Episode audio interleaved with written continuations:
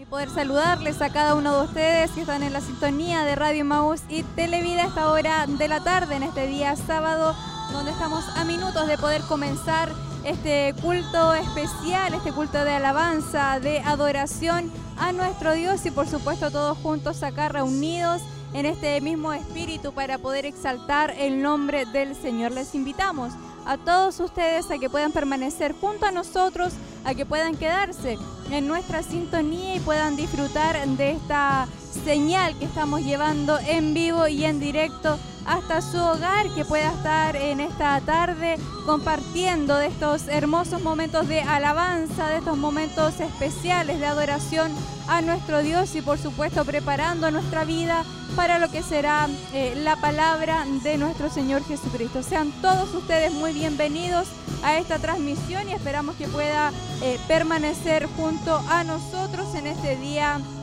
eh, sábado ya 5 de marzo, iniciando este mes que es un tanto complicado para muchos.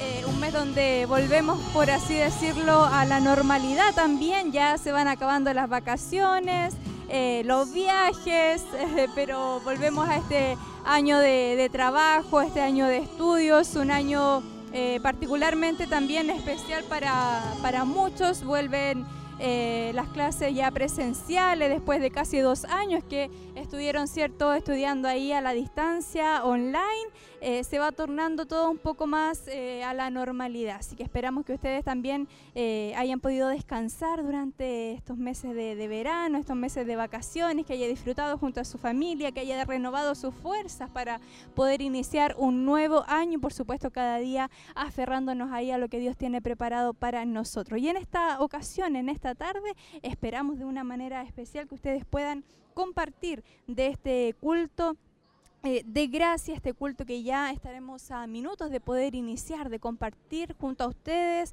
de poder escuchar a quien estará también coordinando este culto y poder dar también el pase a todo lo que va a estar aconteciendo durante esta tarde. A cada momento de alabanza estamos transmitiendo de principio a fin para que usted no se pierda ningún detalle, para que usted no se pierda ningún momento que nosotros estaremos viviendo aquí en la presencia de nuestro Dios. No importa la distancia, no importa donde usted se encuentre, lo importante es que usted pueda estar ahí disfrutando, conectándose junto a nosotros, no tan solo a través de estos medios de comunicación, sino que su corazón, que su espíritu también pueda estar en coinonía con todo lo que se está desarrollando acá en el templo corporativo Silo. Estamos en kilómetro 14, camino a Pinto, en el callejón Bustamante, ya a muy pocos minutos de poder iniciar con este culto de gracias, así que esperamos y nosotros aprovechamos también estos minutos previos para poder saludarles a todos ustedes, poder acompañarles y de alguna manera poder motivarles también a que puedan permanecer junto a nosotros en, en, la sintonía de Radio Maús de Televida, en la sintonía de internet,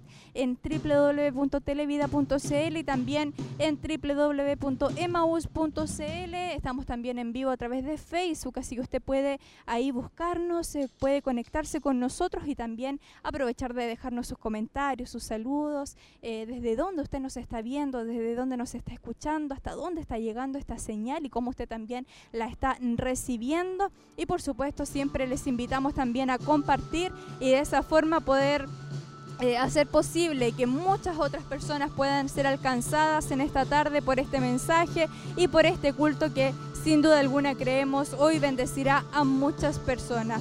Aprovechamos de saludar también a todos nuestros hermanos que se siguen uniendo a la transmisión. Eh, saludamos en una forma especial ahí a nuestro hermano César que nos envía eh, un mensaje por interno ahí desde Coihueco que está viendo la señal, muy buena señal le llega ahí a nuestro hermano César, así que un saludo cariñoso para él y para todos nuestros hermanos también que están en los alrededores de Chillán acompañándonos, a quienes se están incorporando también a través de Facebook.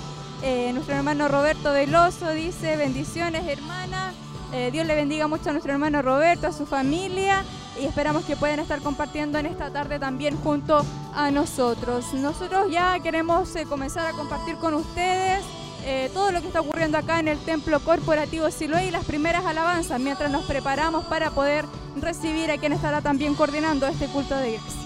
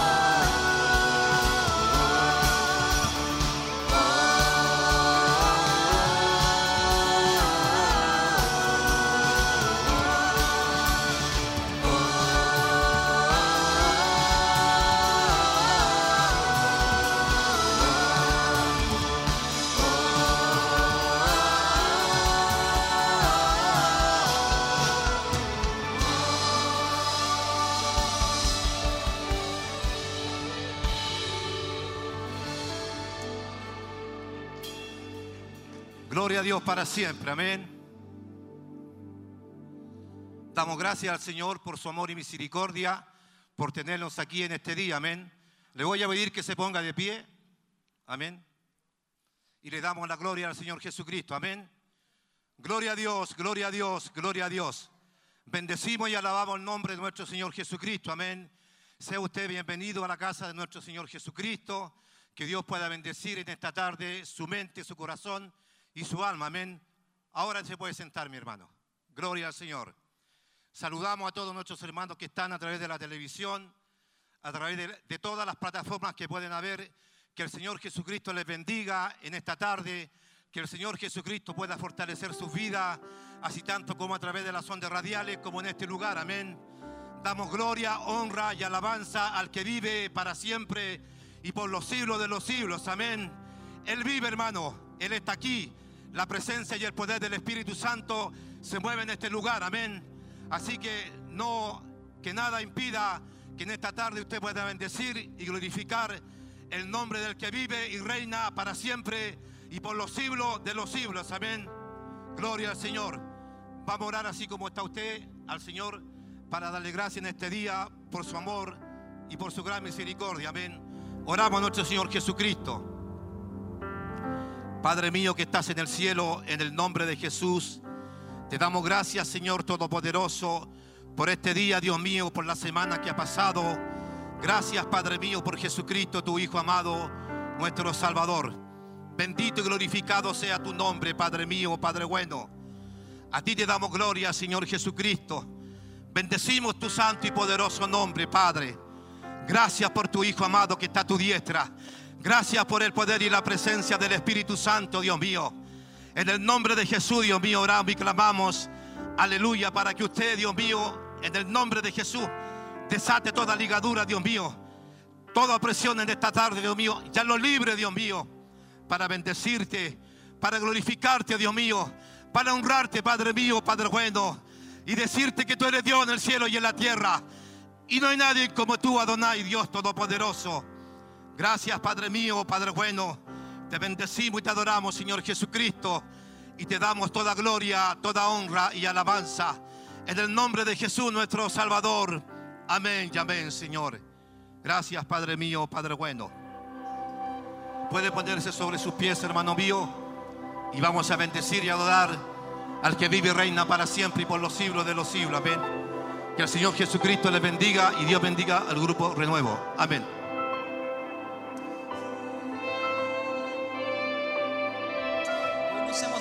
Presentar ante la presencia de Dios para decirle al Espíritu Santo en esta hora,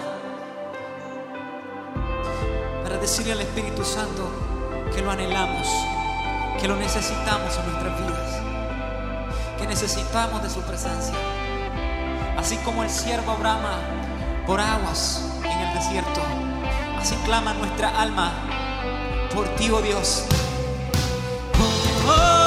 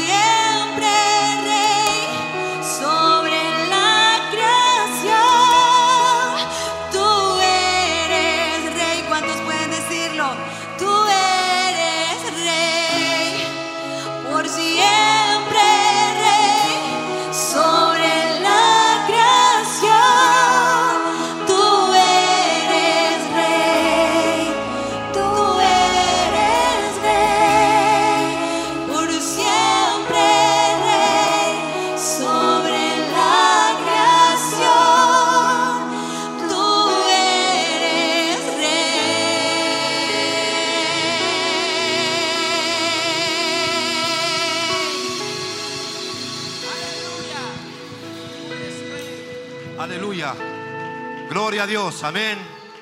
Bendito sea el nombre de nuestro Señor Jesucristo. Puede levantar mi mano, hermano, por un rato y bendecir el nombre de nuestro Dios. Levante su mano. Hay un aleluya. Hay un gloria a Dios para el Señor. Hay un amén. Hay un gracia de su parte. Levante su mano, mi hermano. Glorifique el nombre de nuestro Señor Jesucristo. Dele gloria, honra y alabanza al que vive para siempre. Bendito sea tu nombre, Señor. A ti te damos gloria, Padre mío, Padre bueno. Te bendecimos y te adoramos, Señor Jesucristo. Aleluya. Alaba el nombre de nuestro Dios, hermano. Glorifique a aquel que vive y reina para siempre. Bendito sea el nombre de nuestro Dios. Gloria a Dios para siempre. Él vive para siempre. Él vive para siempre, mi hermano. Aleluya. Bendito sea el nombre de nuestro Dios. Gloria a Dios para siempre. Él vive para siempre. Bendito sea el nombre de nuestro Dios. Glorifique a Dios por un momento, mi hermano. Dele gloria, honra y alabanza al que vive para siempre. Aleluya. Bendito sea el nombre del Señor. Gracias te damos, Padre mío, Padre bueno. Bendito sea el nombre de nuestro Dios. Gracias, Dios mío. Gracias, Rey de Gloria. Puede tomar su asiento, mi hermano. Gloria a Dios para siempre. Amén. Gloria a Dios. Vamos a compartir un trozo de la palabra que se encuentra en Hebreos capítulo 9. Y dice así, mi hermano. Desde el, desde el 14 en adelante. Cuanto más la sangre de Cristo, el cual mediante el Espíritu eterno se ofreció a sí mismo sin mancha a Dios, limpiará vuestra conciencia de vuestras, de vuestras obras muertas para que sirváis al Dios vivo. Así que, por eso, es mediador de un nuevo pacto, para que interviniendo muerte para la remisión de las transgresiones que había bajado el primer pacto, los llamados reciban la promesa de la herencia eterna.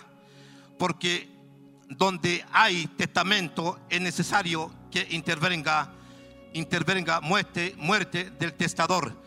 Porque el testamento con la muerte se confirma, pues no es válido entre tanto que el testador vive de donde ni aún el primer pacto fue instituido sin sangre, porque habiendo anunciado Moisés todos los mandamientos de la ley a todo el pueblo, tomó la sangre de los becerros y de los machos cabrios con agua, lana, escarlata e hisopo, y roció el mismo libro y también a todo el pueblo.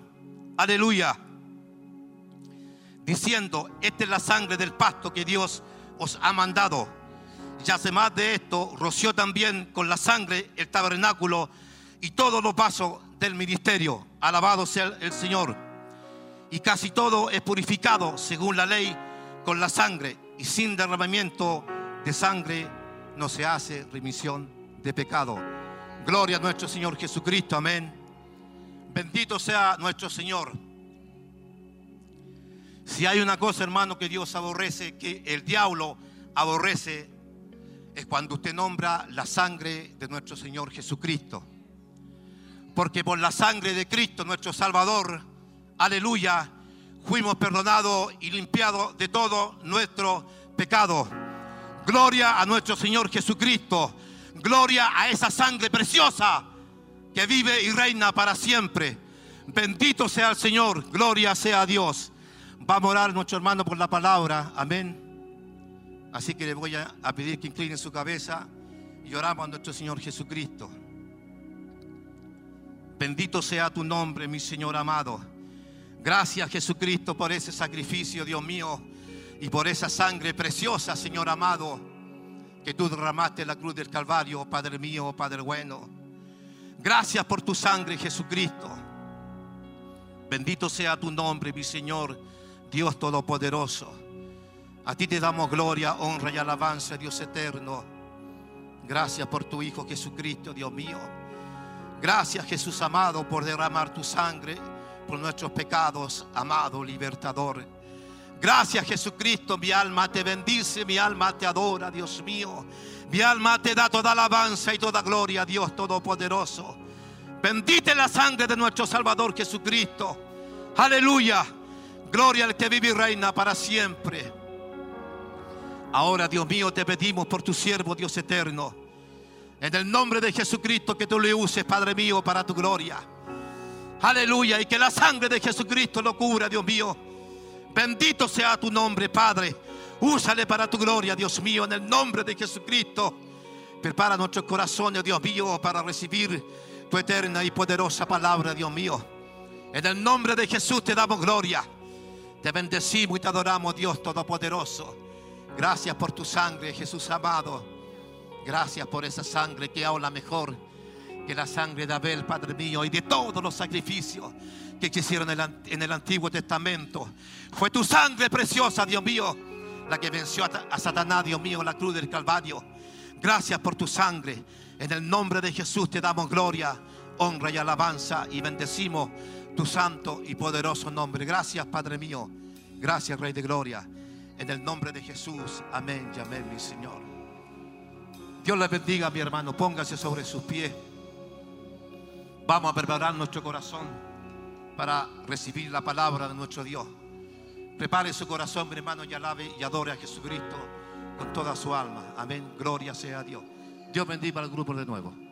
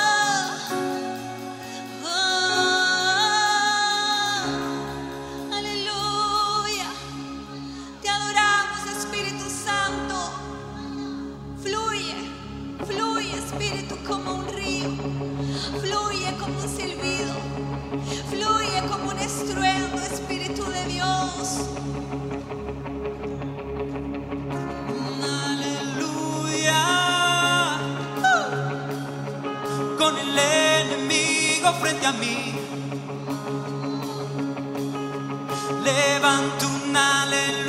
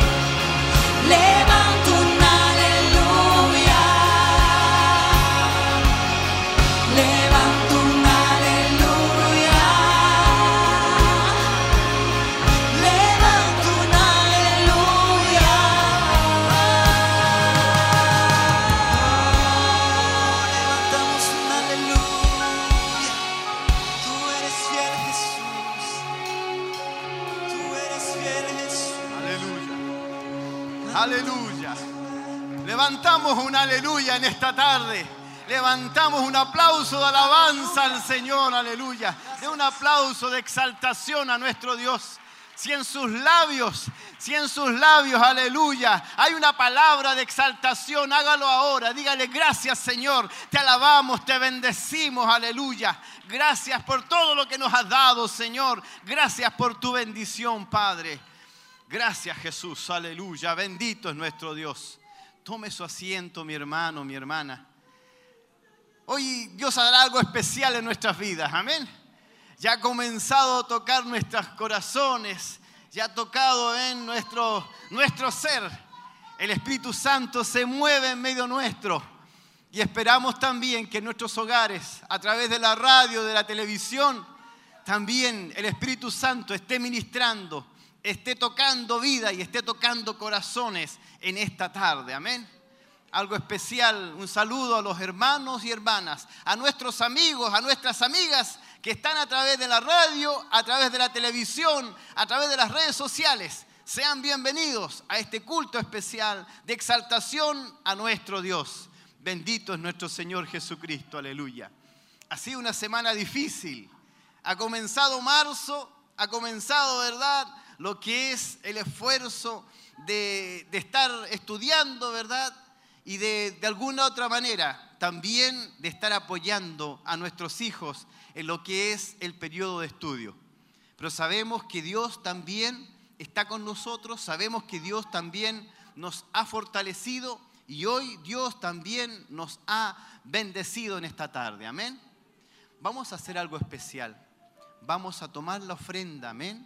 En esta tarde le vamos a pedir a nuestros hermanos que puedan poner la mesita acá al centro y poder estar recibiendo, amén, de los hermanos y hermanas que generosamente han traído una ofrenda para la obra del Señor. Recordar también que los que quieran ofrendar a través de la televisión, a través de los medios, eh, a través de las redes sociales, lo pueden hacer acá donde aparece, ¿verdad? Todas las indicaciones, donde usted pueda hacer un depósito. También acá podemos, eh, a través de Headnet, eh, ir a tesorería y poder, ¿no es cierto?, ofrendar para la obra del Señor. Mientras nosotros nos ponemos de pie, ofrendamos, el grupo Renuevo nos acompaña en una hermosa alabanza de exaltación a nuestro Dios.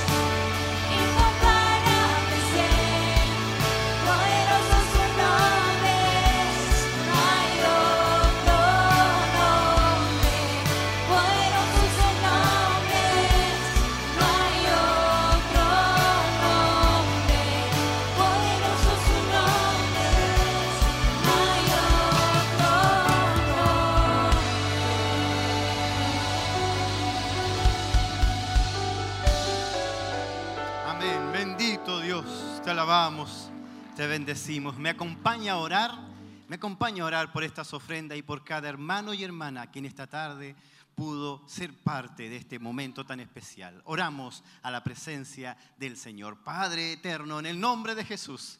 En esta hora, Señor, te alabamos y te bendecimos. Te adoramos, Señor, te glorificamos por todo lo que tú nos has dado, por todo, Señor, lo que tú has hecho por nosotros. Y también, Señor, pedimos por aquellos hermanos y hermanas que han podido ofrendar en esta tarde lo que tú le has bendecido. Ellos también han apartado algo especial para tu obra, Señor. Por eso en esta hora pedimos que tú les bendigas, les retribuyas y tú seas, Señor, bendiciendo sus hogares y sus familias. En el nombre de Jesús te lo pedimos. Amén, amén y amén. Aleluya. De un aplauso, alabanza al Señor. Mientras nos ponemos de pie y cantamos una alabanza, esperamos esa palabra que viene sobre nuestras vidas a continuación. Que el Señor nos bendiga en esta tarde junto al grupo Renuevo.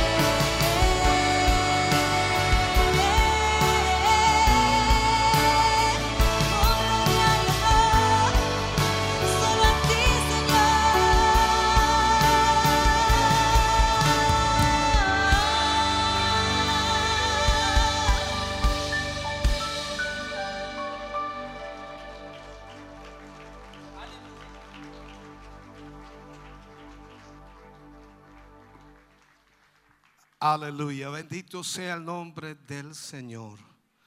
Damos gracias al Señor por su gran amor y misericordia.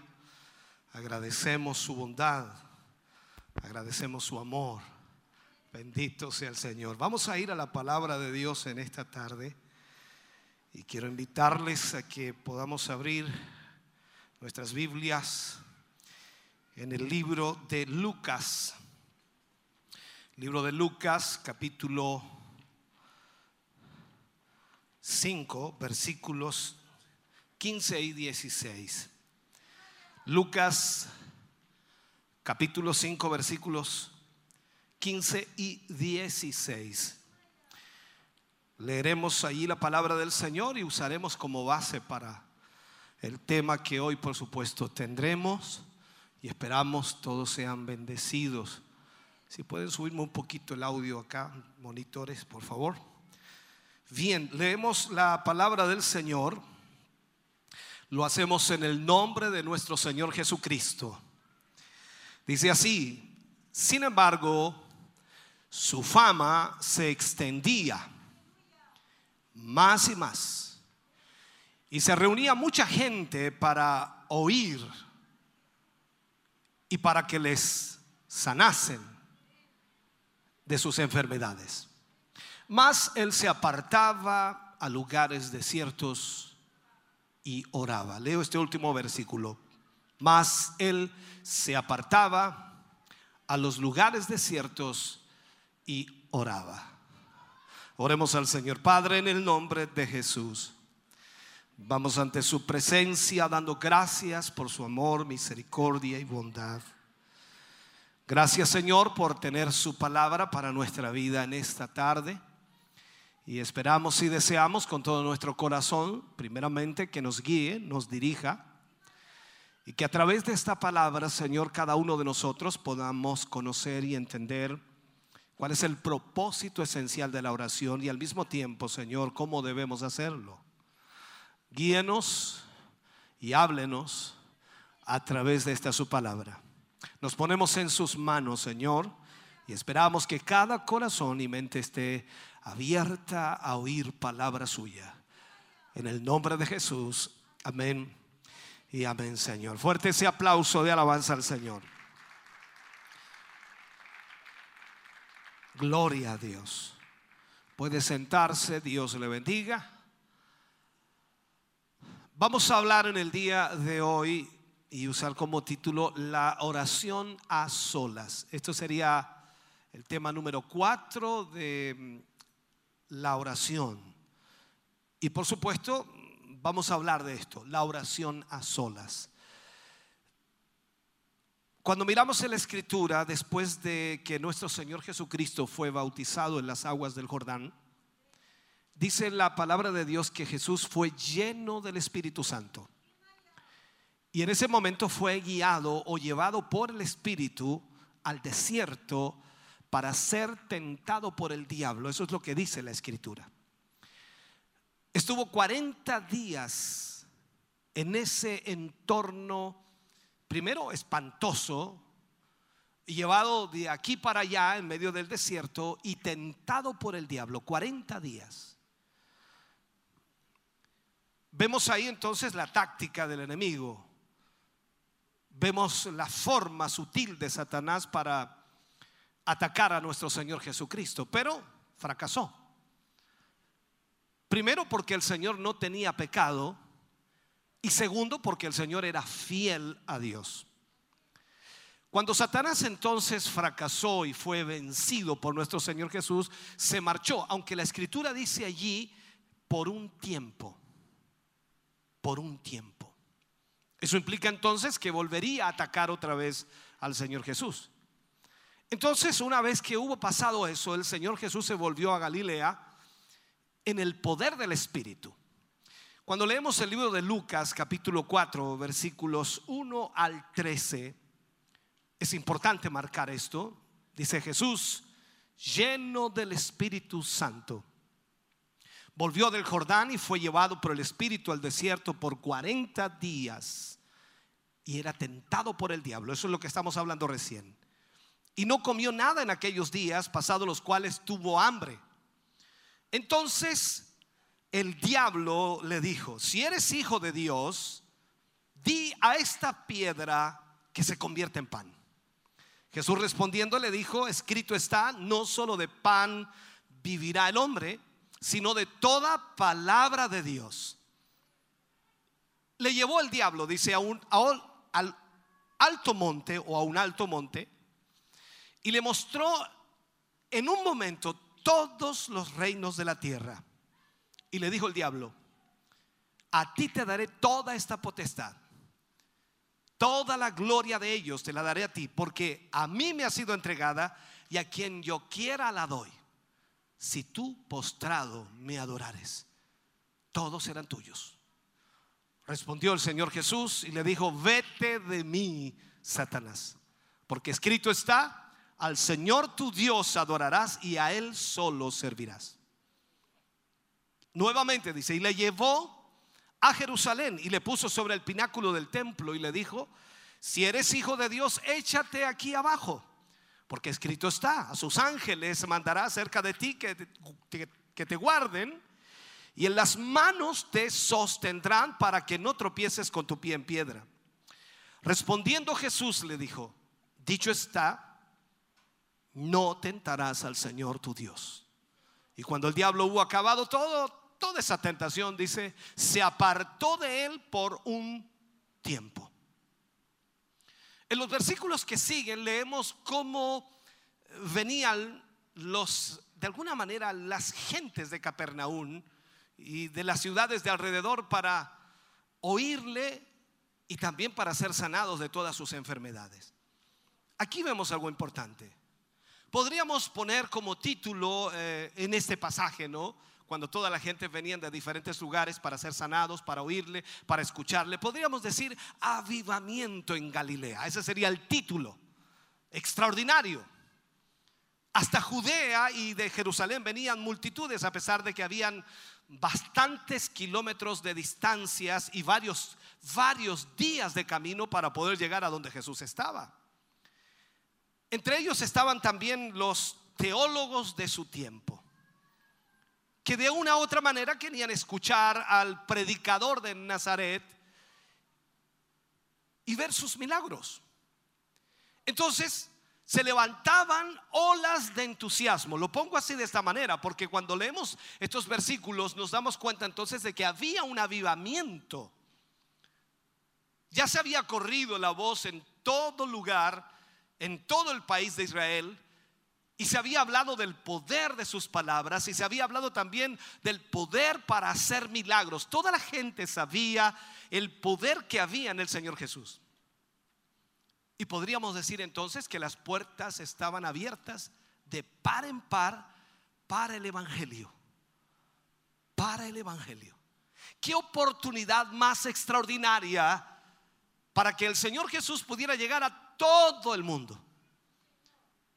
Pero precisamente entonces la Biblia nos dice que el Señor Jesús no aprovechó este momento tan favorable. Y claro, tiene una explicación. Él no se dejó impulsar por el viento en popa que se veía y la gente y las multitudes viniendo a él para oírlo y para recibir los milagros de parte de él. Él no se dejó llevar por las oportunidades y la popularidad que había alcanzado. Tampoco lo hace hoy. Él se retiró en silencio a la soledad del desierto para orar. Esto es increíble. Si vemos entonces los versículos del libro de Marcos en el capítulo 1, versículo 35 al 39, dice, levantándose muy de mañana, siendo aún muy oscuro, salió y se fue a un lugar desierto y allí oraba. Y le buscó Simón y los que con él estaban y hallándole le dijeron, todos te buscan. Él les dijo, vamos a los lugares vecinos para que predique también allí, porque para esto he venido. Y predicaba en las sinagogas de ellos en toda Galilea y echaba fuera los demonios. Entonces vemos aquí que en esta ocasión también se alejó de la multitud que lo buscaba. O sea, Jesús no buscaba las multitudes. las multitudes lo seguían a él. ¿Me siguen esto, no? Jesús no buscaba las, las multitudes, sino que las multitudes le seguían a él. Ahora, parece que en medio de la noche también se alejó de, de forma inadvertida, sin que se dieran cuenta. Incluso sus discípulos no se dieron cuenta porque estaban dormidos, estaban durmiendo y el Señor Jesús se alejó de ellos para buscar la conversación con su Padre y dice que oró hasta rayar el alba. Naturalmente nos surgen las preguntas aquí. Hay muchas preguntas que pueden ser hechas en este momento. ¿Qué necesidad tenía el Señor de eso? De orar al Padre. ¿No vivía en contacto constante con el Padre? Y, aún eh, eh, en una actitud de oración constante. ¿Sabe? El caso es que nuestro Señor, siendo verdadero Dios y verdadero hombre perfecto, como también lo hemos enseñado, 100% hombre, 100% Dios, buscaba el silencio y la soledad para poder hablar con el Padre tranquilamente y sin ser estorbado por nadie. Sin ser estorbado por nadie. Escuche bien. ¿Qué vergüenza tiene que haber provocado esto en los discípulos? Porque ellos no hacían eso. Recuerda que los discípulos se dormían. Y qué vergüenza debiera provocar eso también en nosotros, que también nos dormimos, por no decir otra cosa. Si nosotros somos seguidores del Señor Jesús, entonces también debemos hacerlo. Recuerdo un cántico que fue traducido del inglés al castellano en un momento cuando eh, en aquellos entonces el inicio del Evangelio en Estados Unidos con los negritos que eran los esclavos, ellos cantaban una alabanza, una canción, un himno, cual fuera el nombre que le demos, y en una estrofa decía, si Jesús oraba, ¿qué debo hacer yo? Entendemos entonces que la necesidad más grande que tenemos hoy es bus- buscar y cultivar con todo ahínco, con todo deseo, tiempos de comunión con Dios en oración. Tiempos de comunión con Dios en la oración. Entonces la pregunta sería aquí, ¿cuál es la frecuencia de las oraciones de Jesús en la soledad? Y más aún, ¿qué consecuencias traía esas oraciones de Jesús en soledad? Miremos un poquito, Lucas capítulo 5, versículo 17. Y aconteció un día que él estaba enseñando y estaban sentados los fariseos y los doctores de la ley, los cuales habían venido de todas las aldeas de Galilea, de Judea, de Jerusalén, y el poder del Señor estaba con él para sanar. Aquí entonces lo que vemos es muy claramente la relación entre la oración intensa en el secreto, en la soledad, y el poder espiritual público que Jesús tenía. La oración en secreto, en soledad, y luego el poder de Dios en público. Esto es importante. O sea, Jesús tenía el poder para sanar. Pero no era, no era por arte de magia, era una relación que tenía con su Padre y eso provocaba entonces el poder de Dios en público. La pregunta sería aquí, ¿qué podemos aprender nosotros de nuestro Señor en cuanto a la oración? ¿Qué es lo que podemos aprender? ¿Sabe? Eh, el mucho trabajo no debe ser motivo para renunciar a la oración o para incluso reducir el tiempo dedicado a ella. El problema nuestro es que pasamos el tiempo ocupados. Tenemos demasiadas cosas que hacer, muchas cosas que hacer, y el tiempo de oración se ha reducido a tal extremo que ya casi no existe. Cuanto más tareas tengamos y cuanto más trabajo tengamos, más oración necesitamos. Ahora, por mi propia experiencia como pastor, yo tengo que confesar que precisamente en, los periodos de mucha actividad ah, y también de mucho estrés, porque hay mucha presión, por ejemplo, durante la época de los campamentos o conferencias o campañas o noches de milagros, cual sea el evento que se programa, es tanta la actividad que nuestro tiempo reservado a la oración puede salir perdiendo, puede ser reducido a un extremo tan limitado que no tenga consistencia. Precisamente las actividades espirituales masivas requieren gran esfuerzo espiritual, tremendo esfuerzo espiritual. Entonces debiéramos orar mucho más para que el Señor pueda obrar en nuestra vida. Si puedo poner este ejemplo, ningún, ningún competidor, ningún deportista profesional se podría permitir ir a una competencia agotado, cansado, reventado.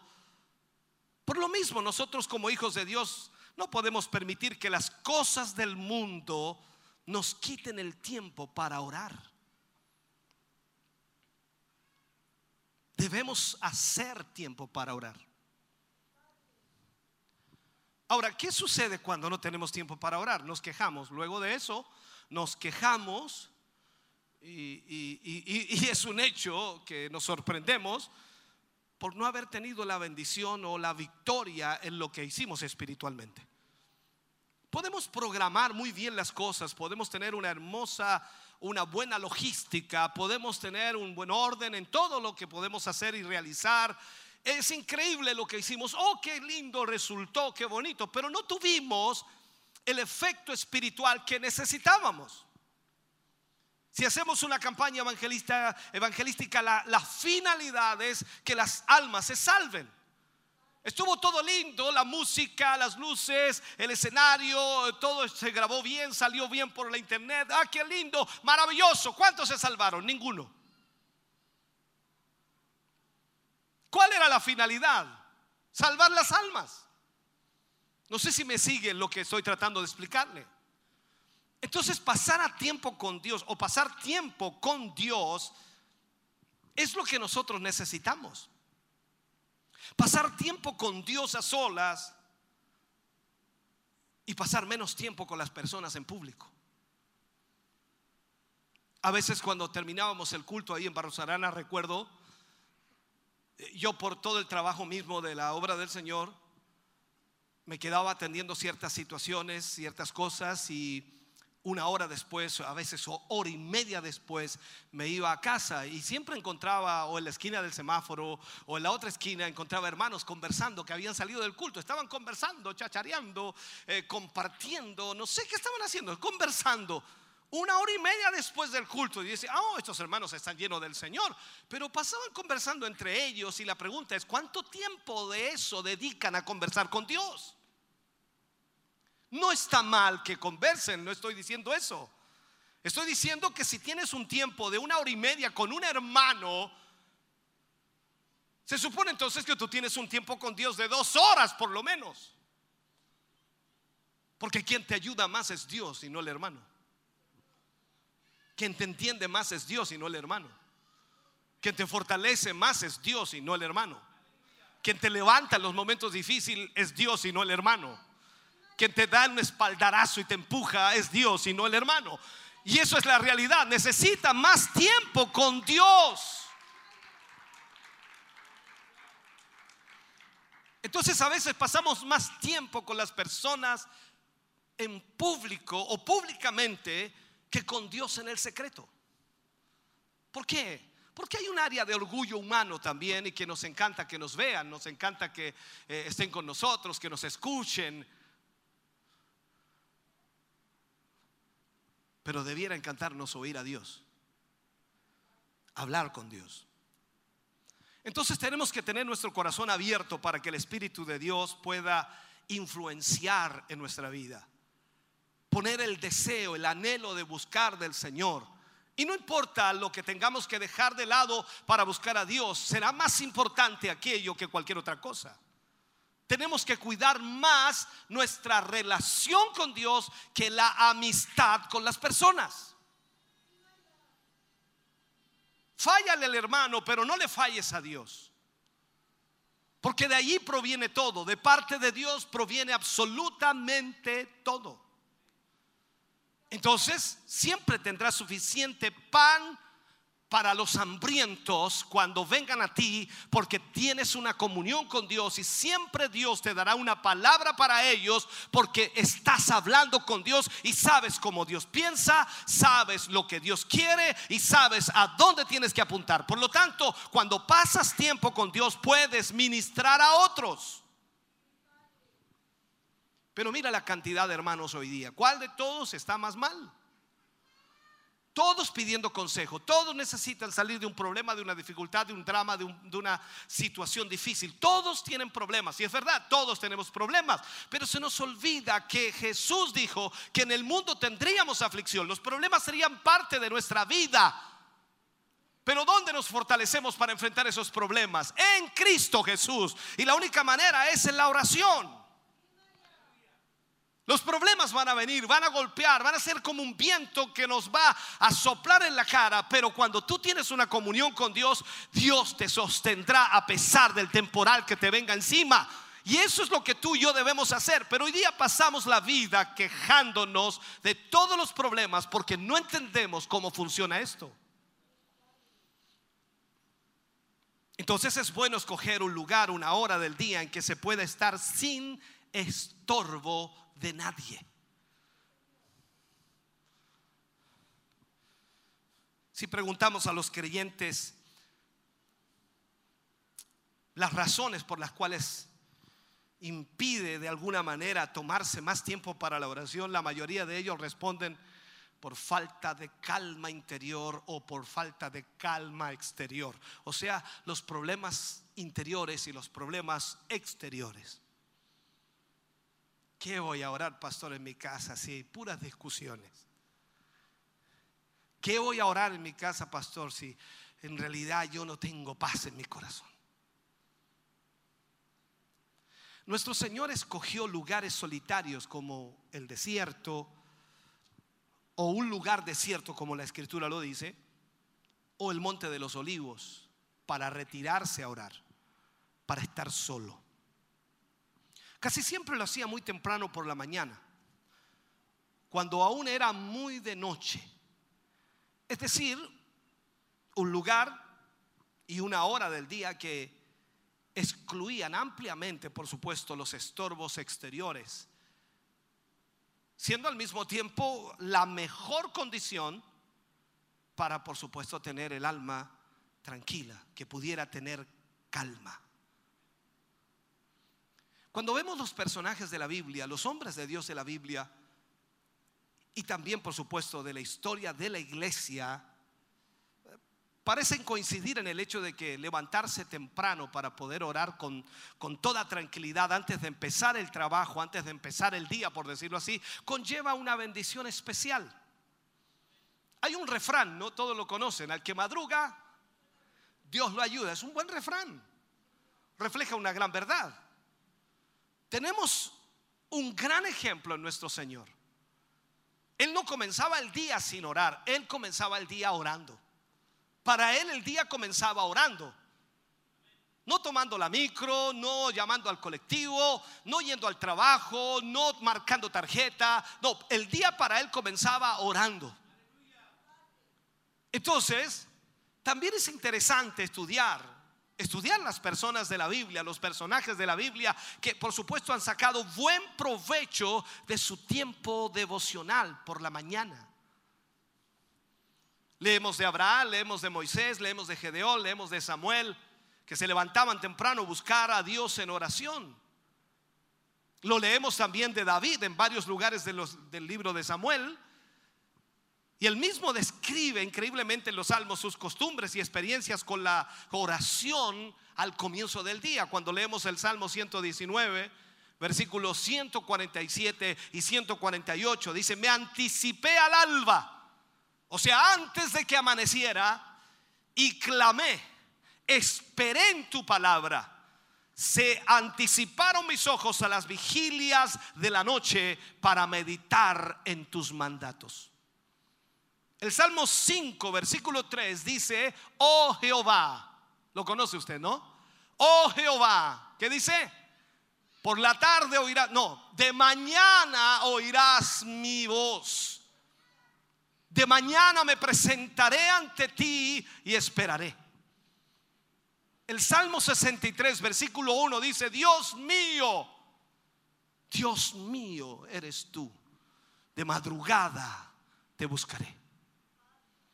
O sea, la vida cristiana, hermano querido, esa vida cristiana que a veces se enferma, esa, esa vida cristiana que de alguna manera predomina hoy entre los hijos de Dios, no, es, no, no es tanto debido a graves problemas, sino debido al hecho de que no se madruga. No se madruga.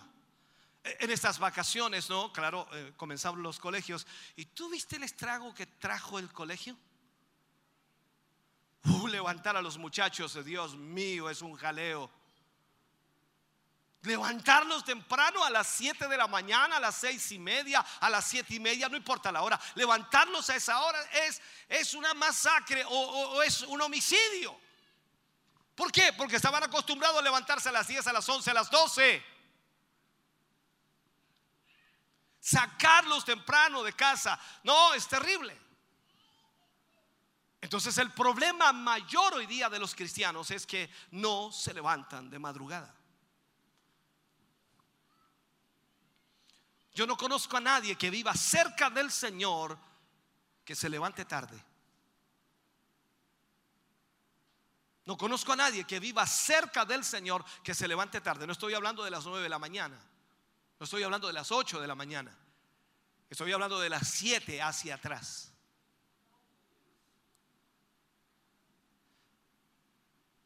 Por supuesto no debemos ni queremos hacer una ley de estas observaciones, ni ejercer presión sobre la, la conciencia de las personas.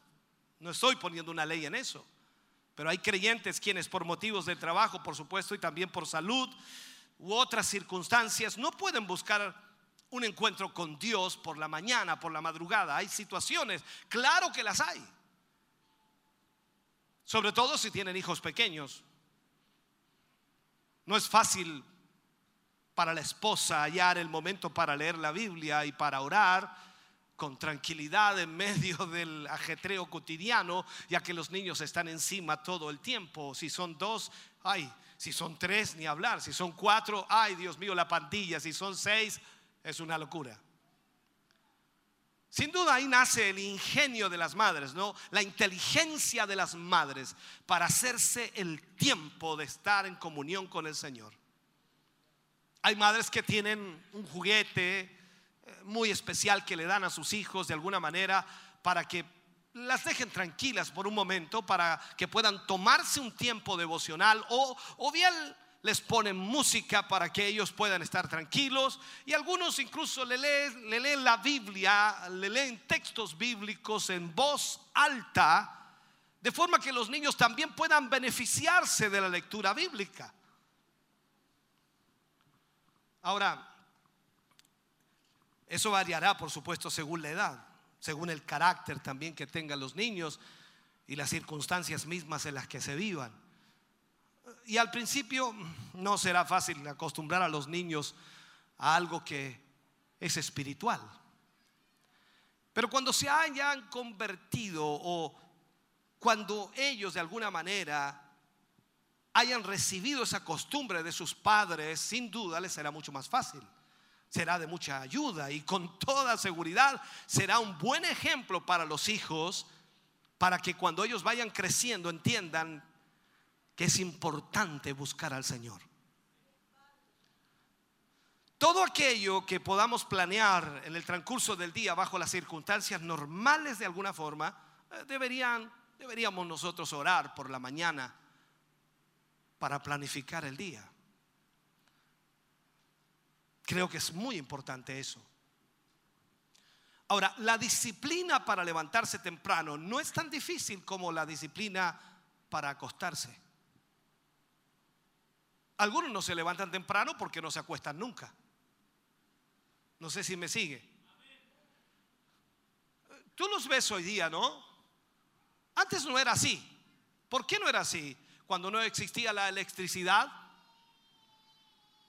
ni la radio, ni la televisión, ni la internet.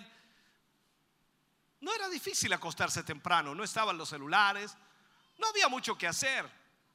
Hoy en cambio tenemos que luchar contra la fuerte tentación de quedarnos despiertos y tener diversión por la noche. A veces los hijos con el celular, con el computador, con la televisión, 12, 12 y media. Y los padres, apaga la tele. Se va el papá, la prenden otra vez. Una, apaga la tele, la apaga, se va el papá, la vuelven a prender. Una y media, dos. Por eso que al otro día, ¿quién se va a levantar a las 7 de la mañana? El problema es que el padre tiene que ir a trabajar y tiene que levantarse sí o sí a las 7 de la mañana. No ellos, el padre. Entonces al final el papá dice, bueno, ¿y aquí voy a hacer mejor? Ah, me quedo dormido. Ellos verán a qué hora se duermen. Y se acostumbran a dormir tarde y por ende levantarse tarde. Y como el refrán dice, al que madruga Dios le ayuda, a ustedes nunca lo ayuda el Señor. Es una forma de decirlo. No es bíblico eso en todo caso, pero hay una gran verdad también en esa realidad cuando vemos la realidad del mundo hoy día. Entonces tenemos que luchar en esta situación.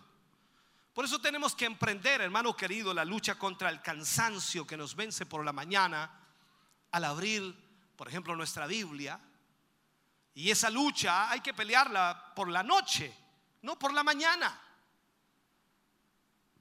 Cuando usted haya decidido la hora en que el despertador le va a llamar a la oración, tiene que decidir primero la hora en que se va a acostar para que no esté rendido, para que no esté cansado cuando suene el despertador. ¿Qué hace usted cuando suena el despertador? Suena otra vez, cada cinco minutos lo pone. Ahora los celulares puede ponerlo cada un minuto si quiere. Y suena otra vez. Listo. Sería bueno que lo colocara allá, al, otro lado de la pieza. Para que tenga que levantarse a apagarlo. Mientras más lejos, mejor. Ya que se levantó, quédese levantado. Gracias por ese amén. Veamos esto. Usted no puede hacer de su tiempo devocional una demostración de su piedad y no puede permitir tampoco que nazca en usted el orgullo. ¿A qué me refiero con esto? Recordemos que el Señor se apartaba inadvertidamente, no le avisaba a nadie. Voy a orar, voy a orar, voy a orar discípulo, voy a orar, voy a orar y vuelvo. No, él se apartaba inadvertidamente, o sea, nadie se daba cuenta. ¿Me está siguiendo? Él no llamaba la atención de nadie cuando oraba. Para orar, él simplemente se apartaba a un lugar desierto y tranquilo. O sea, él él practicaba lo que había enseñado a sus discípulos sobre la oración pública. Recuerde que él había enseñado no hacerlo como los hipócritas que oran en lugares públicos para ser vistos y admirados, sino en un cuarto a puerta cerrada. Veamos lo que dice Mateo capítulo 6, versículos 5 y 6, cuando Jesús habla, dice, y cuando ores, no seas como los hipócritas porque ellos aman el orar en pie en las sinagogas y en las esquinas de las calles para ser vistos por los hombres. De cierto os digo que ya tienen su recompensa. Mas tú cuando ores, entra en tu aposento y cerrada la puerta, ora a tu Padre que está en secreto y tu Padre que ve en lo secreto te recompensará en público. Eh, No sería bueno, por ejemplo, durante un retiro espiritual, eso no sería bueno. En un retiro espiritual, cuando estamos con los hermanos, ¿cierto? Hacer sonar el despertador a las 5 de la mañana. Con un tremendo estruendo, ¿no? El despertador ahí. Levantarse de la cama apresuradamente, tomar la Biblia, moverla, meter ruido con las hojas para que todos escuchen que está ahí y ponerse y tirarse de aparatosamente de rodillas ahí en el cuarto para que todos sepan que Él es espiritual. Para que todos los compañeros del cuarto vean que Él se levanta a las 5 de la mañana a orar, no importa la hora que se haya acostado. Entonces ahí estaría diciéndole a los otros que son poco espirituales. Y sería su propia devoción, incluso causarles una mala conciencia a los que están observando. Entonces en esto no puede serlo, no.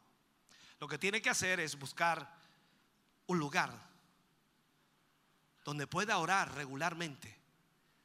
Un lugar aislado, un lugar secreto, un lugar solo, un lugar usted y Dios. Nuestro Señor Jesús tenía la costumbre de retirarse al Monte de los Olivos. A veces incluso dormía allí en el Monte de los Olivos y allí también tenía un sitio determinado donde acostumbraba a orar. Cuando vemos en el libro de Lucas capítulo 22 versículo 39 al 46, esta cita dice, y saliendo se fue como solía al Monte de los Olivos y sus discípulos también le siguieron. Cuando llegó a aquel lugar les dijo, orad, que no entréis en tentación. Él se apartó de ellos a distancia como de un tiro de piedra y puesto de rodillas oró diciendo, Padre, si quieres pasa de mí esta copa, pero que no se haga mi voluntad sino la tuya. Y se le apareció un ángel del cielo para fortalecerle. Y estando en agonía, oraba más intensamente y era su sudor como grandes gotas de sangre que caían hasta la tierra. Cuando se levantó de la oración, dice, y vino a sus discípulos, los halló durmiendo a causa de la tristeza y les dijo, ¿por qué dormís? Levantaos y orad para que no entréis en tentación. Aquí vemos entonces que naturalmente nuestra vida de oración no debe depender de nuestro entorno. Aquí no depende de si va a venir el hermano, la hermana, si va a venir el compadre, la comadre, si va a venir el hermano espiritual o no, si va a venir tal fulano, sutano, mengano, si va a estar el pastor, va a estar el líder, va a estar el diácono o no va a estar. No, aquí no depende de lo que estén haciendo los demás. No depende de nuestro entorno. No obstante, puede ser de ayuda tener un lugar, primero, que nos sea familiar en cuanto al lugar. Y también nos es de ayuda si alguien más nos acompaña a orar. Claro que es de ayuda. Pero tiene que ser un lugar en donde no seamos distraídos por el teléfono. Yo creo que más de alguna vez usted se ha arrodillado a orar y el teléfono ahí al lado. Y está orando, Señor, ¡ping! Señor, te doy gracias. ¡ping! Ahí es donde dan ganas de ¡ping! pegarle al teléfono, tirarlo. ¿Por qué? Porque tienes, tienes que estar concentrado en lo que estás haciendo.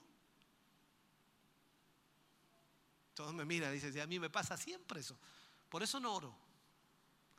Justo me escriben a esa hora, justo me llaman a esa hora, justo me llegan notificaciones a esa hora, que el Facebook, que el WhatsApp, que el Instagram, que... Ya, todas las cuestiones. Entonces entendamos esto. Tiene que ser un lugar aislado, tiene que ser un lugar donde no puedan distraernos el teléfono, ya sea el teléfono fijo, el teléfono móvil o la internet o los muchos aparatos que tenemos en la casa o circunstancias que nos puedan rodear para, hallar un- una calma interior y también una calma exterior, para derramar nuestro corazón ante Dios y adorarlo.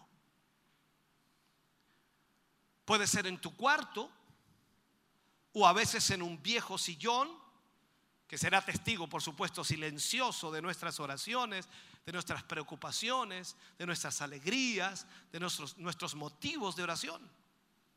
Otros tendrán un rincón familiar en el comedor, no lo sé, estoy poniendo ideas, en la cocina incluso, o en cualquier parte al aire libre donde tengas su tiempo devocional, en donde buscas la presencia de Dios. No pienses que el lugar tiene que ser cómodo. Algunas personas dicen, yo me preparé un sofá ahí en un, cuarto de mi casa y yo me tiro ahí de repente. No, no, no tiene que ser cómodo. Porque un lugar cómodo nos va a invitar a dormir en vez de orar. Seamos honestos, termina el día a veces y vamos a buscar al Señor y nos soltamos en el sofá. ¡Pua! Toda nuestra humanidad se suelta en el sofá. Entonces necesitamos cambiar eso. Tiene que ser un cuarto separado totalmente para que nada, nada distraiga, para que podamos tener entonces la tranquilidad de hablar en voz alta incluso, cantar y llorar en la presencia de Dios. ¿Sabe? Tarde, tarde o temprano va a tener que llorar. Cuando usted luche, y lo pongo así, cuando usted luche por el alma de su hijo adolescente, o luche por su matrimonio, o luche arduamente por acabar con el orgullo en su vida, usted va a tener que llorar. Y va a tener que derramar su alma delante de Dios. Pero eso no lo va a poder hacer donde todos lo estén mirando, donde todos lo estén escuchando. Necesita hacerlo frente a Dios. Tienes que estar solo. Por eso cuando Jesús estaba solo allí en el huerto, dice que su sudor eran como grandes gotas de sangre. Esa es la importancia de orar a solas. Es indicación de humanidad, de humildad al mismo tiempo. Cuando oramos a solas solamente Dios nos puede ver. Nadie, nadie más puede ver ni oír lo que pedimos. Así que cuando estamos solos también la humildad llega. Ahí ya no estamos con la opulencia, decir, Señor, te damos gracias en esta noche por estar junto a tu pueblo. Qué bueno es estar aquí. Ya, ahí, ahí te jodiste, estás delante de Dios. Y dices, Señor, aquí estoy delante de tu presencia, Señor, estoy tan mal. No sé si me entiendes. El super pastor, el super diácono, el super líder ya no está frente a la congregación para mostrar su capacidad. Está frente a Dios que lo conoce y sabe la condición que tiene. Por lo tanto, lo único que puede ser es humilde delante de Él y decirle, Señor, te necesito.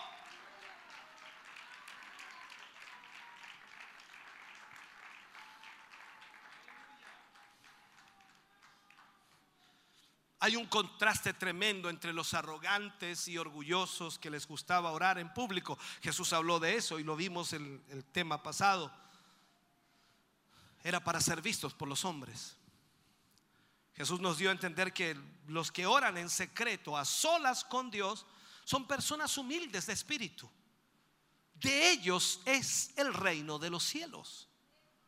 Esas personas humildes que confían en Dios entonces hace falta qué cosa? Humildad. Para sin que nadie lo sepa, ir de rodillas y derramar nuestro corazón ante Él. En público todos oran.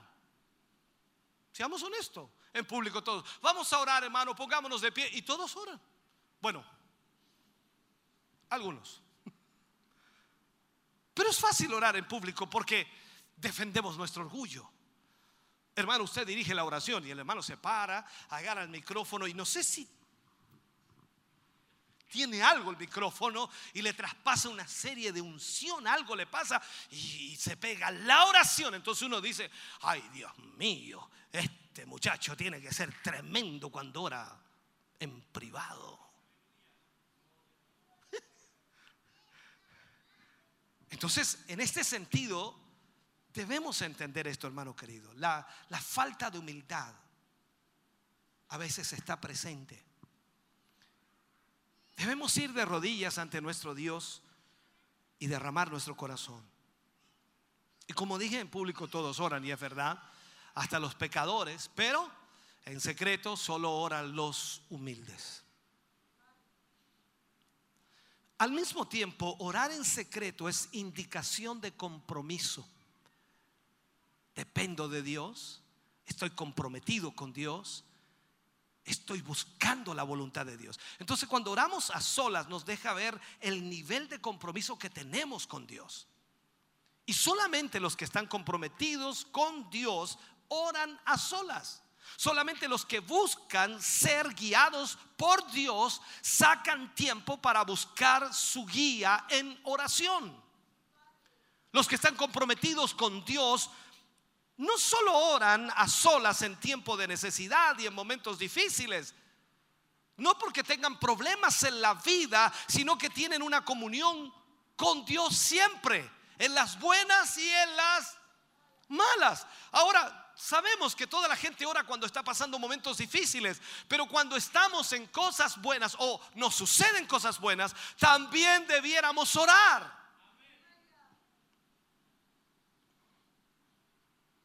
Cuando las cosas van bien o cuando las cosas van mal. Si se busca a Dios en oración solamente cuando las cosas marchan mal, ah, esto nos indica que lamentablemente no existe un compromiso verdadero con Dios. Nosotros en todo tiempo debemos dar gracias a Dios, buscar de su presencia, buscar su dirección. Porque pongamos esto en un área que es la más difícil de todas, en el área económica. Cuando estás mal económicamente, cuando no hay trabajo, cuando no hay recursos, cuando no hay ayuda financiera, entonces tú qué haces? Buscas la presencia de Dios y le dices, Señor, si tú me ayudas, Señor, yo voy a servirte, voy a hacer lo que sea, va, va, va, va. Listo, ¿qué? Dios te ayuda, te bendice, te da un trabajo, tienes un salario, tienes un buen sueldo, eh, tu situación económica se arregla y ya no buscas más a Dios. ¿Sabes por qué? Porque si buscas a Dios, Dios te va a decir cómo distribuir el dinero y ahí no te gusta esa cosa. Amén. Cuando oras a solas, hermano querido, es privacidad. Privacidad. La oración puede ser un acto público, pero aún más que público debe ser un acto privado. Tenemos oraciones en público, claro que sí, para dirigir el culto, para iniciar un culto, para introducir algo al culto. Claro que oramos en público, pero son oraciones las cuales son guiadas o sacerdotales en cierta manera. Pero cuando oramos en privado es una oración la cual nosotros nos derramamos frente a Dios, le contamos cómo nos sentimos, le contamos lo que vivimos, le contamos lo que queremos hacer y todo se lo presentamos al Señor para que Él nos diga qué hacer y cómo hacerlo. Entonces cuando oramos a solas, podemos abrir nuestro corazón a Dios y derramar nuestra alma delante de Él sin temor a que alguien esté escuchando lo que decimos. A veces hay personas que son muy, eh, ¿cómo se le llaman? Eh, son eh, para cuando se ponen a escuchar conversaciones de otros, son muy eh, curiosos, chismosos. Pasa con muchas veces, a veces usted viene, se arrodilla, vamos a orar hermano, hermano, se arrodilla y el hermano abiertamente comienza a decir, Señor, tú sabes que soy un pecador, tú sabes, Señor, lo que hice, lo que hice de malo, que te fallé, Señor. Y el otro hermano, uy, este hermano falló. Como si él no hubiera fallado nunca. Por eso que los momentos de privacidad es donde tú derramas tu alma y abres tu corazón a Dios, pero en estos momentos de público tú no puedes hacer eso. Tienes que tener el cuidado. Cuando el Hijo de Dios busca en secreto, en soledad a Dios, ni el mismo diablo puede intervenir en esa oración. Es una comunicación directa. Aquí no se le cae el internet al Señor, ni la señal, ni el wifi, ni nada, no se le cae nada. El diablo no puede parar nada de eso. Cuando tú te conectas con Dios en el lugar secreto de oración y abres tu corazón con Dios, la comunicación es directa con el Padre. Y en ese momento ni el mismo diablo puede detener esa comunicación. Es extraordinario lo que ocurre. Allí podemos abrir nuestro corazón, no solo para hacer peticiones, sino para hablar claramente con Dios sobre nuestras debilidades, sobre nuestras necesidades. Y tenemos, por supuesto, que recibir de parte de Dios la fortaleza y la ayuda que necesitamos, porque así trabaja el Señor. En soledad con Dios podemos nosotros alabar su nombre. Dime si no. Yo sé que en el culto es lindo alabar a Dios, ¿cierto? Pero siempre te afecta algo exterior. Dice, oh, los hermanos no sienten nada y yo siento tanto. Y estos hermanos no sienten nada. Hoy que están fríos, hoy que están muertos, ya están muriendo. Esto es tan seco. No, eh, esto están desconectados. Esto no tienen power. Esto no tienen nada. Esto no siquiera son cristianos. Todo eso te afecta. Tú estás ardiendo por dentro. El fuego ya, ya brota de ti y los demás no sienten nada. Y te afecta para alabar a Dios.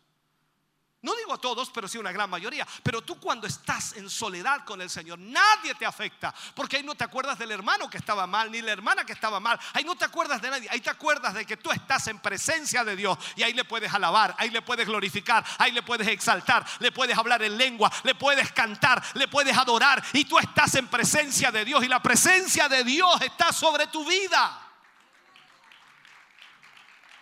Aleluya. Entonces toda nuestra confianza, toda nuestra fe se hacen claras cuando estamos a solas con nuestro Dios. Es maravilloso. Y eso también produce una mayor recompensa, ¿no? La, la recompensa de los que buscan la gloria de Dios, no la de los hombres.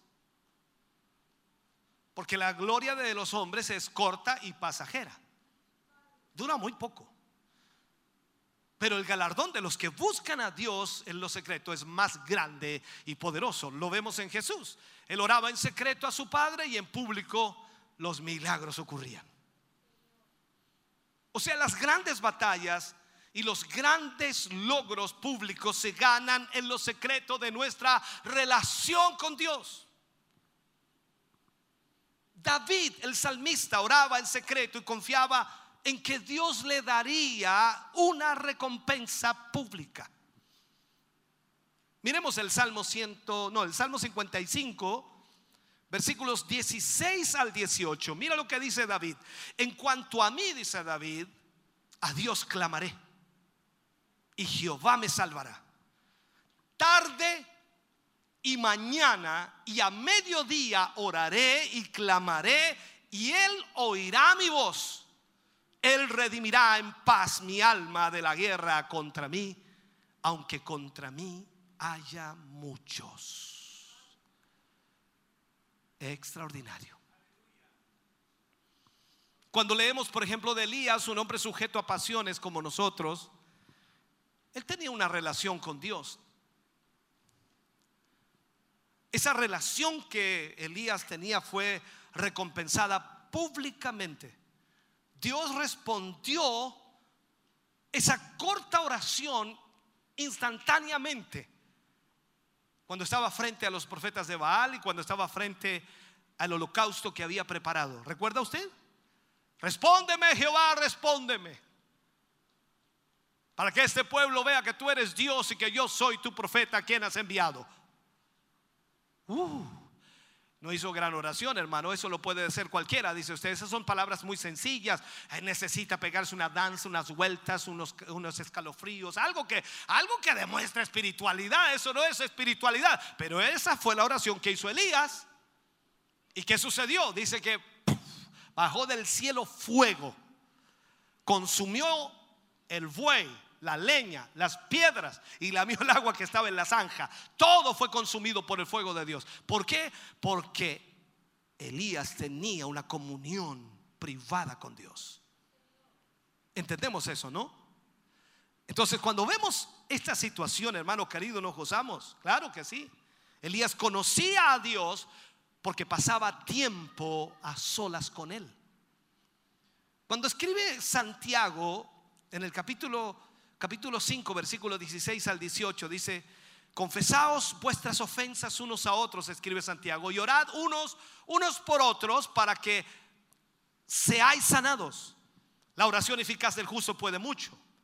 Y él dice, Elías era hombre sujeto a pasiones semejantes a las nuestras y oró fervientemente para que no lloviese y no llovió sobre la tierra por tres años y seis meses. Otra vez oró y el cielo dio lluvia y la tierra produjo fruto. Mira tremenda cosa que hizo. Daniel fue recompensado públicamente cuando fue acusado injustamente por los sátrapas, estos hombres de Babilonia. Y lo vemos en el capítulo 6 de Daniel, versículos 10 y 11, cuando dice, cuando Daniel supo que el edicto había sido firmado por el rey, entró en su casa y abierta las ventanas de su cámara que daban hacia Jerusalén, dice, se arrodillaba tres veces al día y oraba y daba gracias delante de su Dios como solía hacer antes. Entonces se juntaron aquellos hombres y hallaron a Daniel orando y rogando en presencia de su Dios. Todos sabemos, Daniel era un hombre de oración diaria, como usted. Tres veces al día. ¿Usted ora tres veces al día? Por el desayuno, por el almuerzo y por la once. Y dice, te damos gracias, oh Señor, por... Amén, cortita. ¿Esas son sus oraciones? Daniel oraba tres veces al día. Y aun cuando estaba ocupado en su vida política o en su vida de servicio en el reino extranjero, aún sabiendo que era en contra de la ley de los hombres, orar a otro Dios que no fuera el rey, Daniel permaneció firme en su decisión de pasar momentos a solas con Dios. Dios qué hizo? Le recompensó. O sea, podemos estar seguros de que cuando buscamos a Dios en oración, Él nos va a recompensar. ¿Qué pasó? Lo lanzaron al foso de los leones. Usted sabe la historia, ¿no? Y cualquiera pensó, dijo, Daniel murió, Daniel se lo comieron los leones, no habían sido alimentados, los leones tenían hambre, y cuando los leones tienen hambre, cualquier cosa sirve. Pero Dios guardó a Daniel, cerró las bocas de los leones, y Daniel pasó la noche en el foso de los leones, junto a los leones, y por la mañana fue sacado ileso, sin ningún rasguño. La historia dice que después los sátrapas que lo acusaron falsamente fueron lanzados y apenas iban cayendo los leones los iban repartiendo. Es una forma sarcástica de decirlo en realidad. Dios guardó a Daniel, lo recompensó en público. Y eso es lo que Dios quiere hacer con nosotros. El libro de Hebreos capítulo 11 versículo 6 dice, pero sin fe es imposible agradar a Dios. Porque es necesario que el que se acerca a Dios crea que le hay y que Él es galardonador de los que le buscan. Déjeme terminar con este mensaje si puedo hacerlo. Las acciones de Jesús nos dan, por supuesto, una indicación clarísima de cómo proceder para buscar el rostro de Dios. ¿Qué hizo Jesús? Dice, despedida la multitud, subió al monte a orar aparte. Cuando llegó la noche estaba allí solo. Estaba allí solo. Veamos los pasos. Despedida la multitud despedida la multitud. O sea, cuando queremos estar a solas con Dios y nos hemos propuesto hacerlo, debemos de comenzar por despedir a la multitud. Ya, acostarse todos. Acostarse, buenas noches, buenas noches, acostarse, cada uno a su pieza acostarse. ¿Y por qué no está yendo a acostar? Necesito un tiempo con el Señor. Vayan a acostarse. acostarse, nadie sale para acá. Yo voy a estar orando. Vayan a acostarse. Fuera, ya.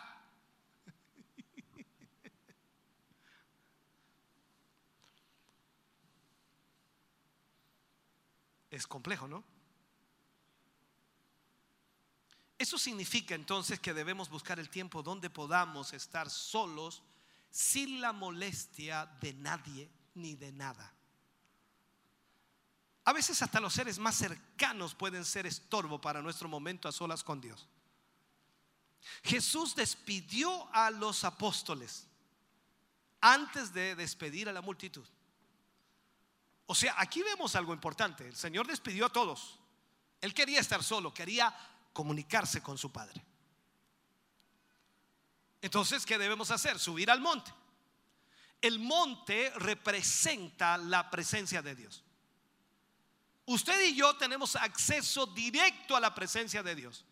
Usted puede subir al monte, donde quiera que se encuentre ese monte, en lo que respecta al lugar que usted ha preparado para orar a solas con Dios.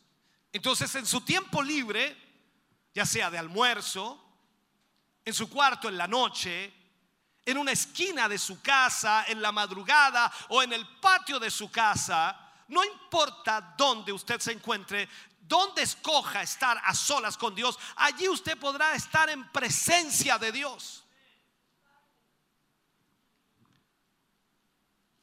Lo que, lo que tenemos que hacer es enfrentar la noche. ¿Sabe? Es interesante que en nuestra vida han de venir adversidades, problemas, conflictos de distintos tipos, situaciones las cuales vamos a tener que enfrentar como seres humanos. Y Dios nos ha prometido un camino de rosas. No, por favor. Nunca nos ha prometido eso.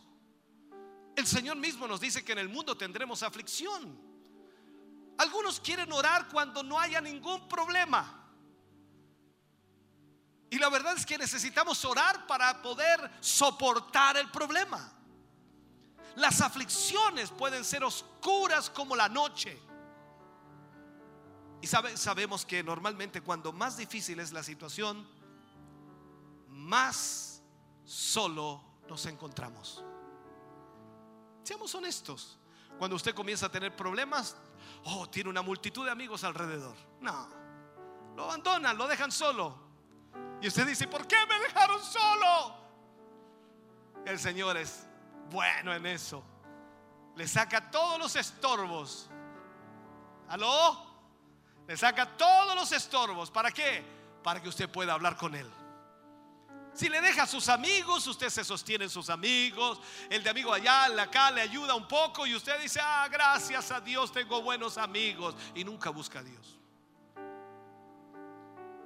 Por eso que amigo fiel hay uno solo. Y ese se llama Jesús. Jesús se encontró solo en medio de la noche. Pero no estaba solo. Estaba en el monte con Dios. Y por eso también vemos que en el momento más crucial del ministerio de Cristo, todos lo abandonaron. ¿No te parece familiar lo que sucede en nuestras vidas? Todos lo abandonaron. Pero Él siguió adelante. Porque su comunión mayor, mayor era con su Padre. Así que lo que él hizo fue triunfar. Y lo que usted y yo también debemos hacer es triunfar. El contexto, hermano querido, de la historia nos dice que aquella noche no era normal para Jesús, era una noche tempestuosa, era una noche difícil, pero Jesús había pasado tiempo a solas con su Padre, él sabía lo que venía, Dios ya le había dicho lo que iba a suceder. Y cuando él bajó del monte,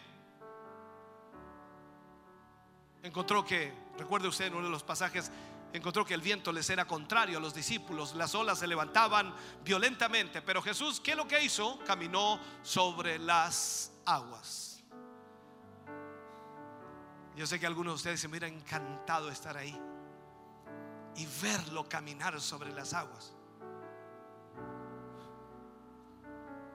Si usted pasa tiempo a solas con Dios, si busca su rostro en soledad, hermano querido, si ha subido al monte a buscar esa presencia de Dios, usted también podrá.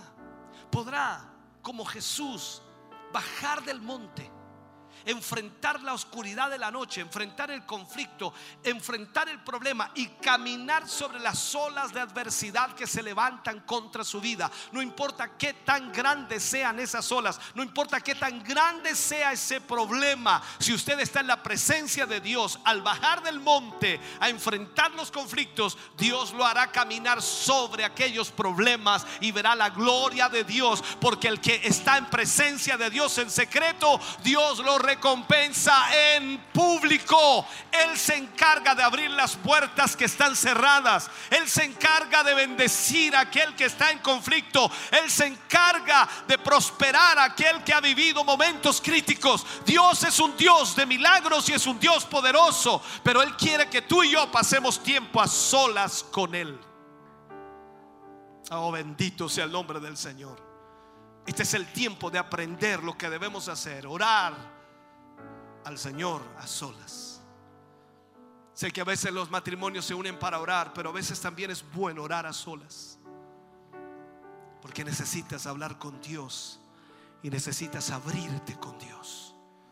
Hay cosas que pueden estar molestándote, hay cosas que pueden estar complicándote la vida. Y cuando tú hablas con Él, Dios se encarga de tratar con aquello.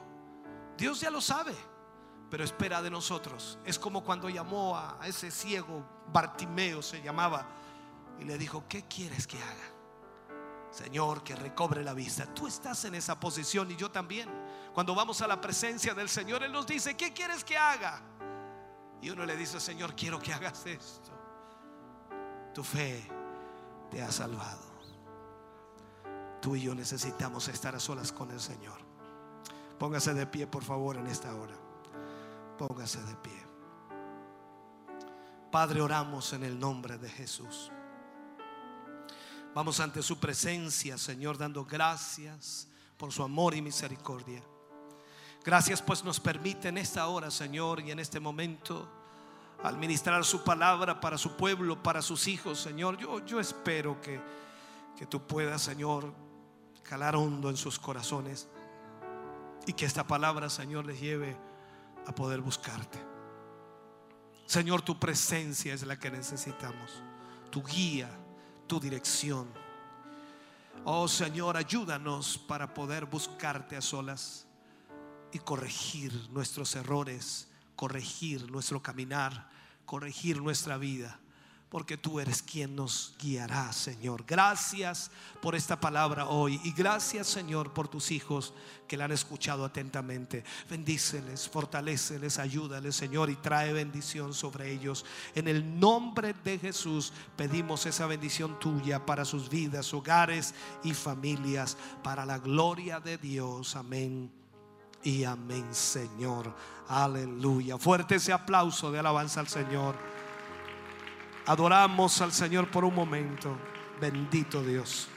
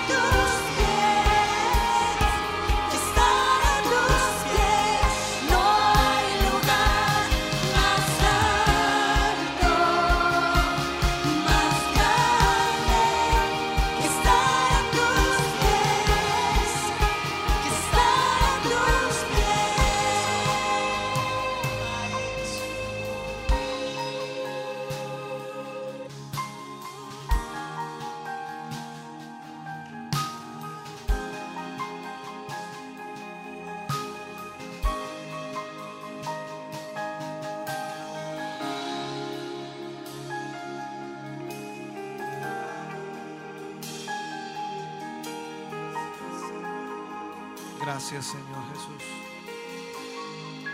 Aleluya. Puede sentarse, Dios le bendiga. Deme un minuto más, ya estamos eh, culminando, si Dios así lo permite. Algunos avisos importantes para la semana que viene. Día lunes 7 de marzo, 20-30 horas está la capacitación para predicadores y maestros en el templo en Barros Arana. El día mm, eh, martes está libre, sin culto. Miércoles 9 de marzo, Damas de Siloé se reúnen a las 19.30 horas. Jueves eh, 10 de marzo, eh, 20 horas está el culto de gloria. Ese día yo estaré en Santiago predicando la palabra de Dios. Viernes 11 de marzo, reunión de líderes cabezas de grupo en Barros Arana, 20 horas. Sábado 12 de marzo, 19 horas, está el culto ministerial junto a todos los locales de nuestra corporación. Y el domingo 13 de marzo, 10 de la mañana, está el culto de celebración. Las otras fechas que tenemos también para recordar, el 15 de marzo, este es el culto de varones casados, ya, varones casados, y también está la invitación para todos los varones mayores de edad, que se inscriban, por supuesto, para ir tomando esta serie. Eh, la serie es un esposo integral, vamos a la lección número 2, así que esto es el 15 de marzo, desde las 20 horas, martes 15. Luego tenemos otra fecha, el 18 del marzo está a las 20 horas el inicio de discipulado, nuevos miembros, debe usted inscribirse. Y la última fecha a recordar es el 26 de marzo, desde las 14 horas en adelante, está el seminario Formación Efectiva e Integral para Líderes, Pastores y Líderes. Esto es entonces el 26 de marzo desde las 14 horas en adelante. Usted debe inscribirse a través de la página www.hugomontesinos.cl. Ahí está toda la información para que usted pueda inscribirse. También le enviamos al WhatsApp la información eh, de- del evento, así que ahí está todo para que usted pueda inscribirse. Hay cupos limitados, así que hágalo pronto, no se quede fuera.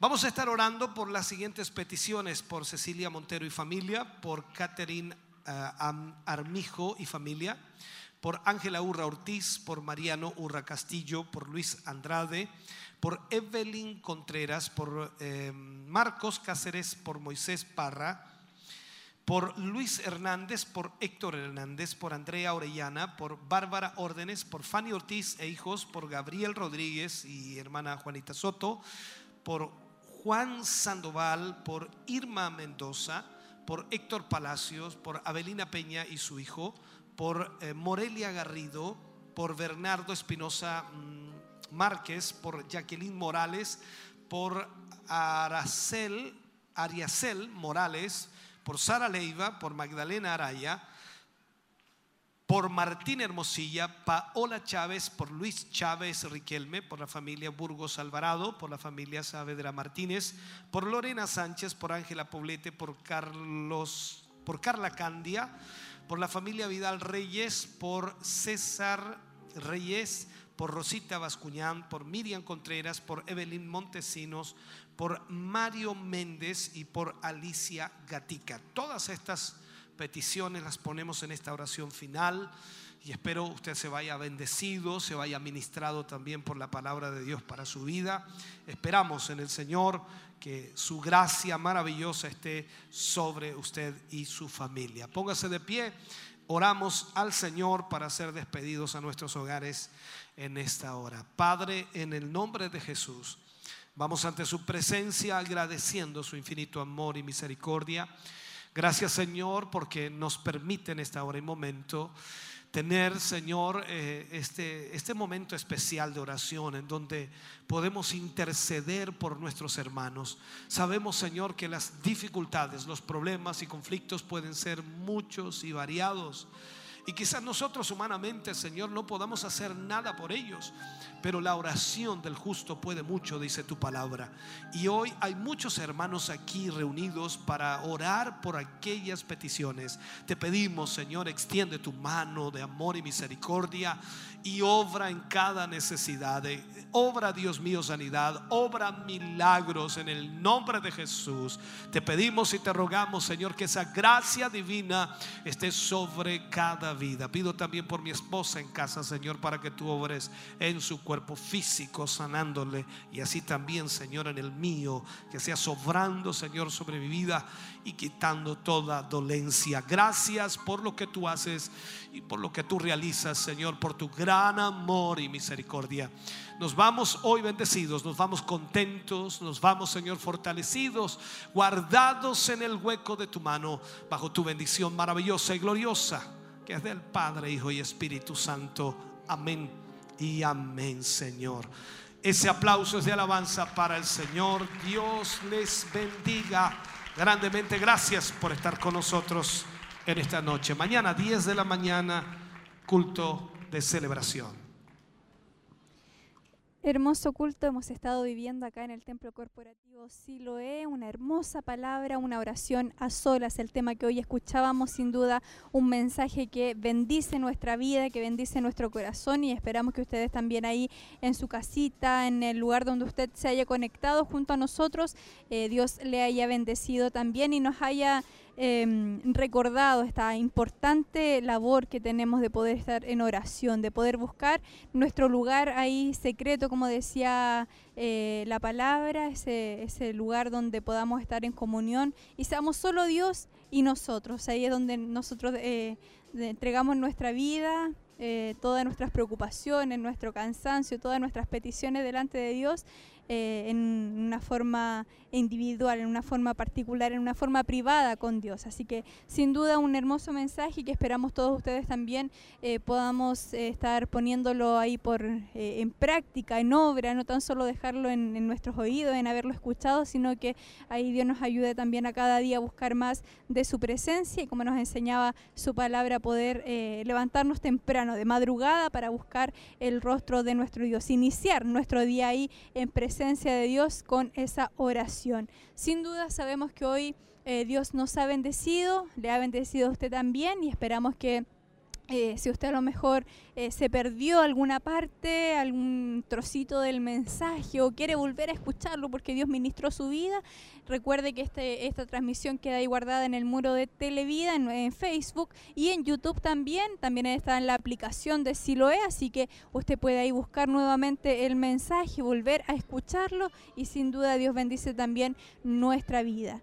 La invitación por ahora es para el día de mañana, a partir de las 10 de la mañana, el culto de celebración. Una vez más, Dios hablará nuestra vida, Él hablará nuestro corazón, así que usted, si a lo mejor se perdió el poder participar de este culto, pueda estar participando el día de mañana. Recuerde que hay un bus de acercamiento que llega hasta este lugar, así que usted tiene que llamar a la radio al 42 223 11 33 y de esa forma estar consultando por eh, la disposición del bus, eh, si es que hay asientos, por supuesto, por el tema del aforo, si es que hay eh, cupos todavía para el culto, para poder participar y de esa forma venir acá y estar presencialmente junto a todos nuestros hermanos también gozándose en la presencia del Señor. Y si no alcanza a hacerlo, entonces le invitamos a que vuelva a conectarse el día de mañana a partir de las 10 de la mañana nuestros hermanos también estarán llevando en vivo y en directo la transmisión del culto de celebración. Y nosotros agradecemos por supuesto su sintonía, cada uno de los saludos, cada uno de los mensajes que van llegando ahí a través de Facebook, eh, cada uno de sus comentarios. Es una alegría para nosotros el poder leerlos, el poder que, saber que están ahí eh, conectados, que están siendo partícipes de esta hermosa bendición. Así que muy contentos por todos ustedes que han estado acompañándonos y por supuesto esperándoles el día de mañana entonces en el culto de celebración. Y yo en nombre de todos nuestros hermanos quienes han estado trabajando para hacer posible esta transmisión ahí en cámaras, en controles, acá en locución, todo el trabajo que hay para que usted haya podido recibir de esta transmisión en vivo y en directo desde el Templo Corporativo Siloé. Nos despedimos y por supuesto les dejamos invitados para seguir en compañía de Radio Maus y Televida porque siempre, siempre, siempre hay una programación que está ahí para bendecir nuestra vida y a nuestra familia. Así que a nombre de todo el equipo les deseamos que tengan una muy buena noche, que Dios les bendiga grande, grandemente y recuerde el día de mañana iniciar con una oración como nos decía ahí el mensaje y prepararnos para el culto de celebración. Bendiciones.